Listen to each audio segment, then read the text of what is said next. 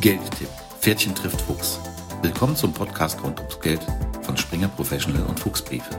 Stefanie Burgmeier, das Pferdchen, ist als Geschäftsführerin der Springer Fachmedien Wiesbaden GmbH für das Wissensportal springerprofessional.de verantwortlich. Zuvor hat sie mehr als 20 Jahre als Finanzjournalistin gearbeitet, unter anderem für die Wirtschaftswoche, die Financial Times Deutschland und das Anlegermagazin Börse Online. Ihr Anlagemotto: In der Uhr liegt die Kraft. Ralf Vielhaber, der Fuchs, ist Herausgeber der Fuchsbriefe und mehrfacher Buchautor zu Geldanlagen. Er beschäftigt sich seit 30 Jahren mit Anlagethemen. Sein Motto bei der Anlage: Sei mutig. Herzlich willkommen zum 11. Gelbtipp-Podcast sagen Stefanie das Pferdchen und Ralf der Fuchs.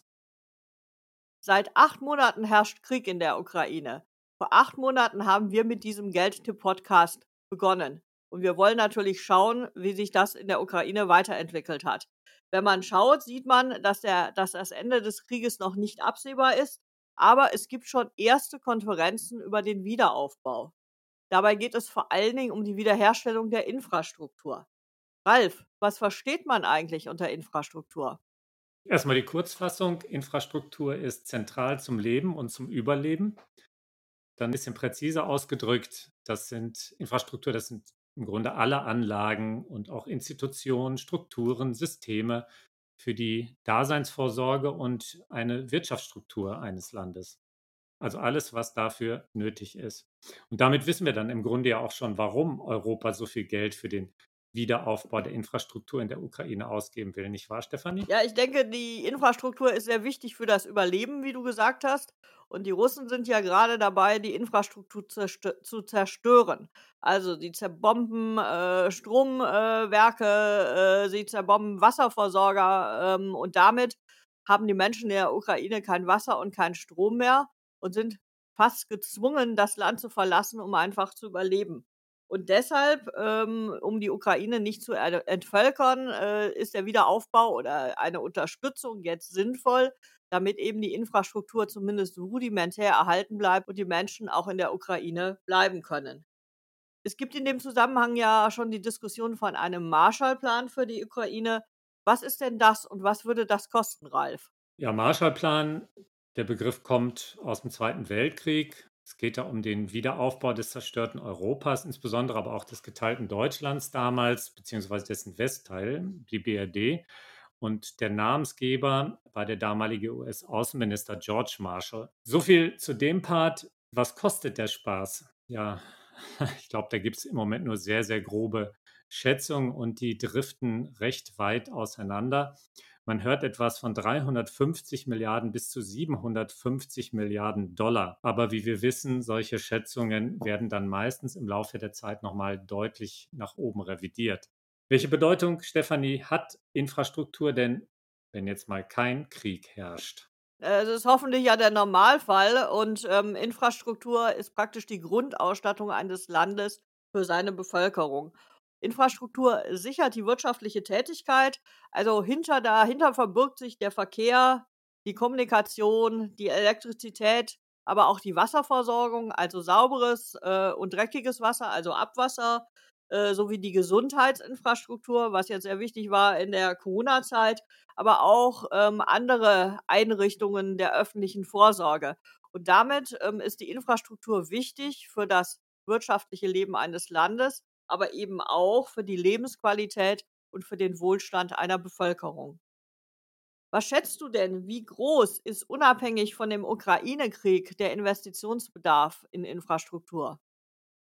Gewaltig. Also wir haben zum Teil ja schon, unsere, unsere Infrastruktureinrichtungen sind alt, nicht alle sind rechtzeitig modernisiert worden. In vielen westlichen Staaten ist Infrastruktur marode, nicht mehr zeitgemäß.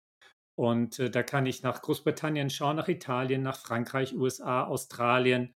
In Deutschland hatten wir die Diskussion ja jetzt auch schon vor einer Weile. Da sind es viele Brücken, die unsicher geworden sind.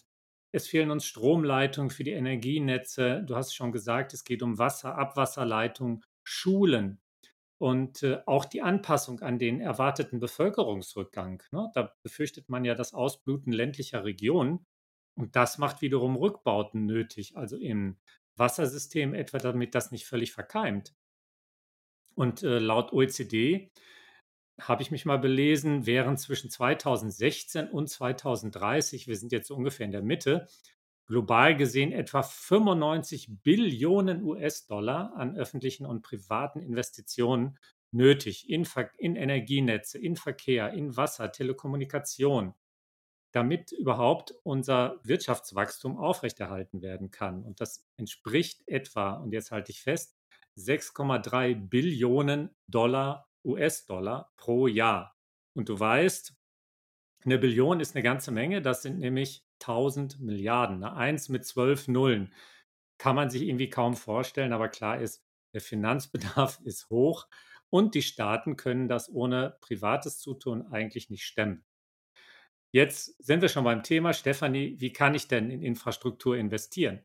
Bevor ich da dir eine Antwort drauf gebe, muss ich erstmal diese gewaltigen Zahlen verdauen. Ähm, ich glaube, dass sie sogar noch höher sind. Äh, du zitierst ähm, Untersuchungen, die von 2016 bis 2030 äh, laufen. Inzwischen äh, sind sechs Jahre vergangen.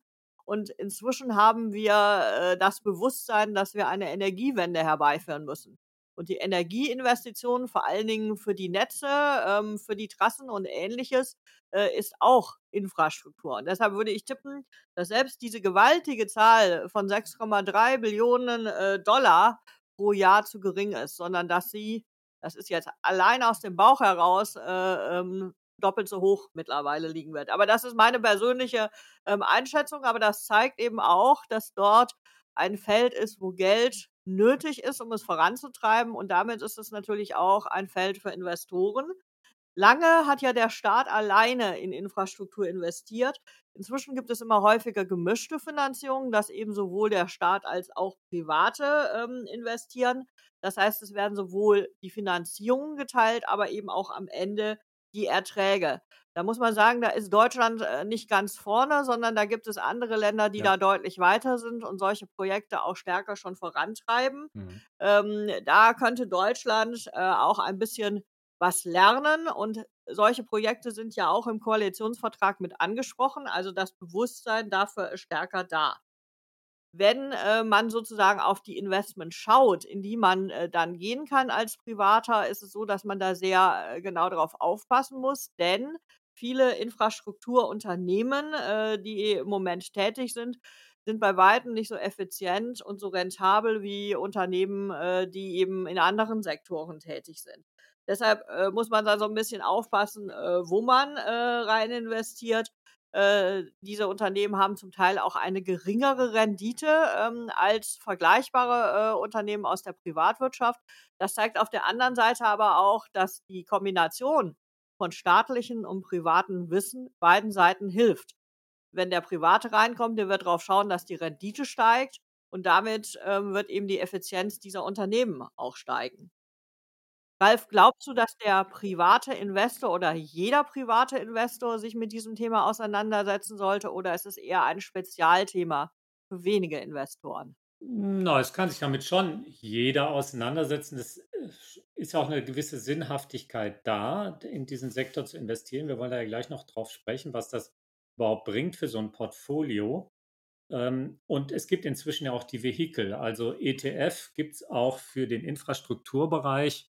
Ähm, es gibt dann die klassischen aktiv gemanagten Investmentfonds, es gibt Anleihen und ähm, die bündeln dann ja wiederum Anlagen, die ja recht hoch sind. Also wir haben über den Investitionsbedarf gesprochen.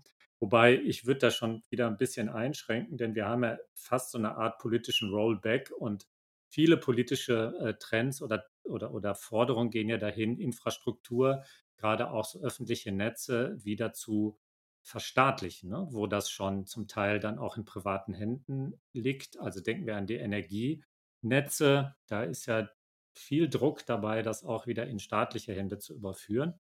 Aber mal un unabhängig davon, klar, im Grunde kann jeder da rein investieren und äh, ich habe die Vehikel und die Anlageklassen dahinter sind oft ja Private Equity, also Direktbeteiligung mit Eigenkapital.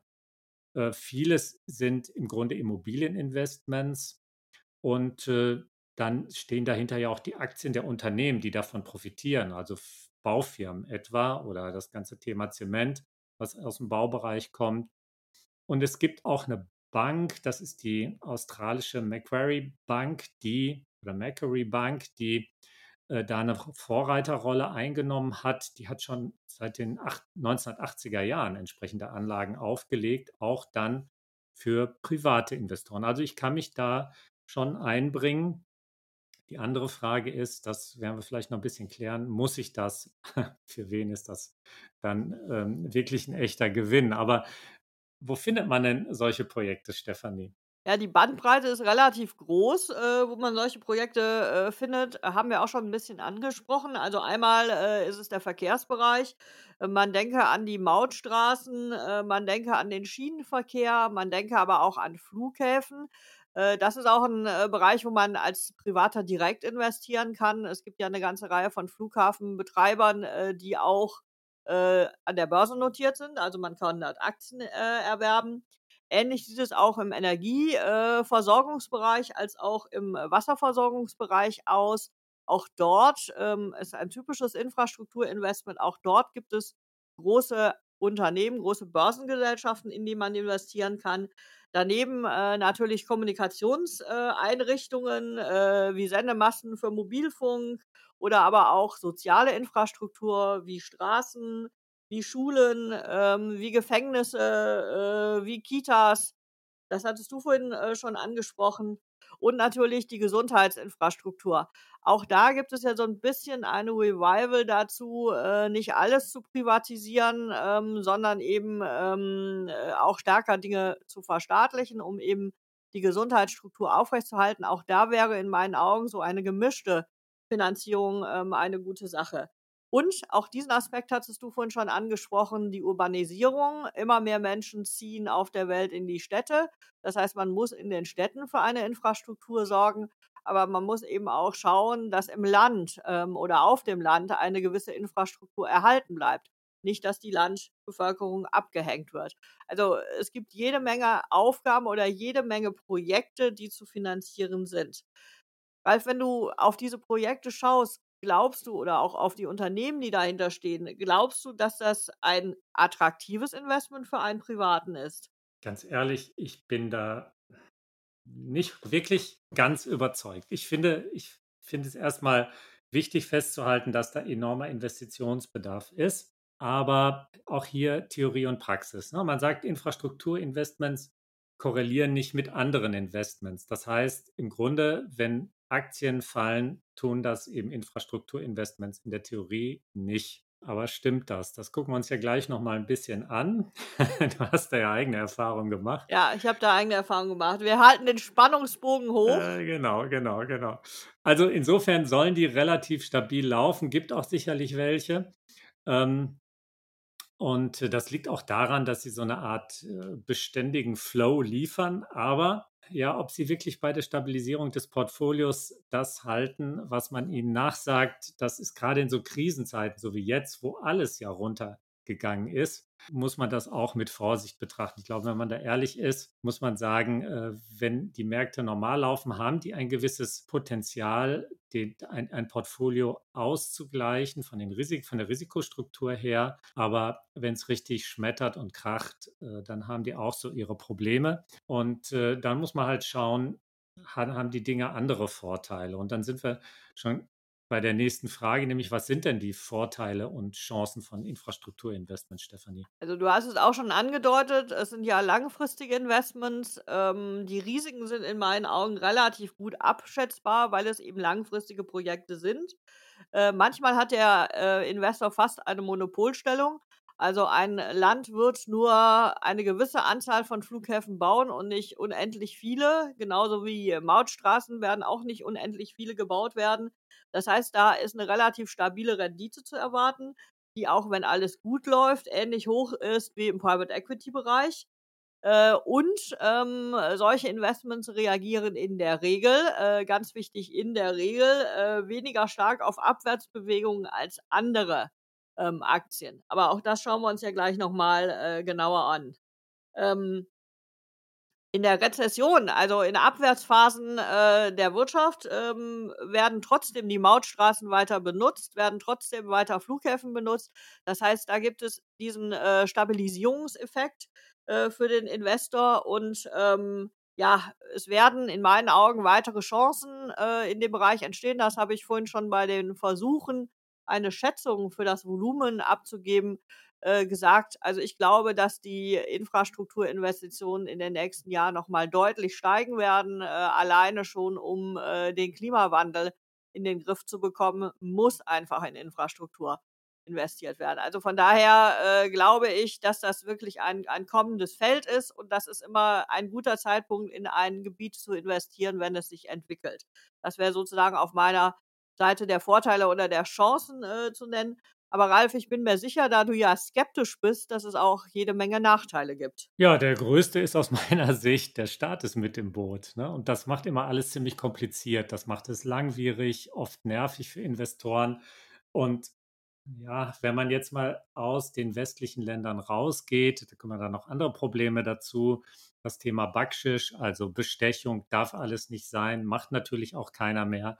Aber wir wissen, dass auch da Theorie und Praxis oft zweierlei sind. Infrastrukturinvestments sind enorm kapitalintensiv ähm, und ja, ist das Geld einmal investiert, ist es unter Umständen auch in Sand gesetzt. Auch dafür gibt es zahlreiche Beispiele. Schwarzbuch der Steuerzahler, einfach mal reingucken, da kann man daraus lernen. Und die ähm, politischen Risiken, operativen Risiken sind einfach da. Ne? Wenn politisch entschieden wird, wir steigen jetzt mal von Straße auf Schiene um oder steuern um, ja, dann äh, hast du unter Umständen auch aufs nicht falsche Pferd, aber auf die falsche Infrastruktur gesetzt. Diese Dinger sind einfach, müssen langfristig geplant werden. Dann Planung, Planungsfehler. BER, da habe hab ich ja hier gleich vor der Haustür, was da alles schiefgehen kann. Du hast nur begrenzten Wettbewerb. Die Entscheidungen, die da getroffen werden, sind nicht immer nachvollziehbar, nicht immer transparent. Auch die Verantwortlichkeiten sind nicht immer klar. Und ähm, ja, also von der Seite her gibt es da, glaube ich, auch einen Haufen Sachen, die man schon im Hinterkopf behalten muss. Das, ich will das damit nicht schlecht machen. Ich will einfach nur zeigen, wo muss ich hingucken und ich kann nicht blind in dieses Segment investieren. Ich muss mich vorher schon erkundigen, im Grunde, welche Fonds äh, und welche Fondsmanager haben eine entsprechende äh, Historie aufzuweisen, sind da erfolgreich, schauen sich das gut an, damit ich hier nicht mein Geld äh, dem falschen Fonds, äh, in, in, den falschen Fonds reingebe beispielsweise. Und ähm, dass, dass ich auch dann wirklich gute Chancen habe, nicht nur mein Geld zurückzukriegen, sondern auch entsprechende Renditen. Stefanie, hast du denn Infrastrukturinvestments? Ja, natürlich. Ich muss ja immer alles ausprobieren. Ähm, natürlich. Ähm, natürlich. und du weißt mittlerweile auch, dass ich gerne in Themen investiere. Und äh, wie, glaube ich, deutlich geworden ist, ich halte Infrastruktur für ein sehr, sehr wichtiges Thema. Von daher habe ich einen globalen Infrastruktur-ETF. Allerdings ähm, äh, muss ich zugeben, der investiert natürlich nicht direkt in Infrastruktur, sondern indirekt. Also ähm, der investiert in Unternehmen, die Infrastruktur erstellen oder die im Bereich der Infrastruktur tätig sind. Das heißt, da sind äh, große Baukonzerne im Portfolio, äh, da sind Wasserversorger, Energieversorger, Telekom-Unternehmen äh, sind Teil des Portfolios. Ähm, und ähm, äh, du wirst sicherlich wissen wollen, äh, wie sich denn dieser ETF entwickelt hat. Yes. So ich, ich will nämlich kenne. wissen, yes. ob das stimmt mit der Stabilität im Portfolio. Und? Ja, ähm, teils, teils kann ich darauf nur sagen. Also ich habe den ETF, ich habe äh, gerade extra noch einmal nachgeschaut, äh, knapp fünf Jahre äh, im Depot. In den ersten viereinhalb Jahren hat er sich stetig ähm, nach oben entwickelt und er hat auch äh, krisenhafte Entwicklungen sehr gut gemeistert. Zum Beispiel die, den Corona, äh, die Corona-Delle. Ähm, da ist er äh, sehr gut drüber hinweggegangen, hat ganz leicht eingebüßt, aber ist sehr, sehr stark und stabil geblieben. Allerdings ähm, hat er jetzt äh, seit dem Start des Ukraine-Kriegs hat er deutlich eingebüßt. Und zum Teil, also ich habe das extra nochmal verglichen, auch stärker als ein globaler Aktienfonds. Das heißt, äh, wenn unmittelbar ein Thema aufpoppt, äh, was diese Unternehmen betrifft, dann ist er nicht mehr stabil, sondern dann nimmt er wie andere äh, Aktienfonds auch mit, die die negative Entwicklung mit. Das muss ich in diesem äh, Fall leider, äh, leider konstatieren. Ähm, ich selbst überlege jetzt, ähm, ob ich mal äh, schaue, ob ich vielleicht einen aktiv gemanagten Infrastrukturfonds finde, ähm, weil natürlich ein ETF ist immer an einen Index gebunden.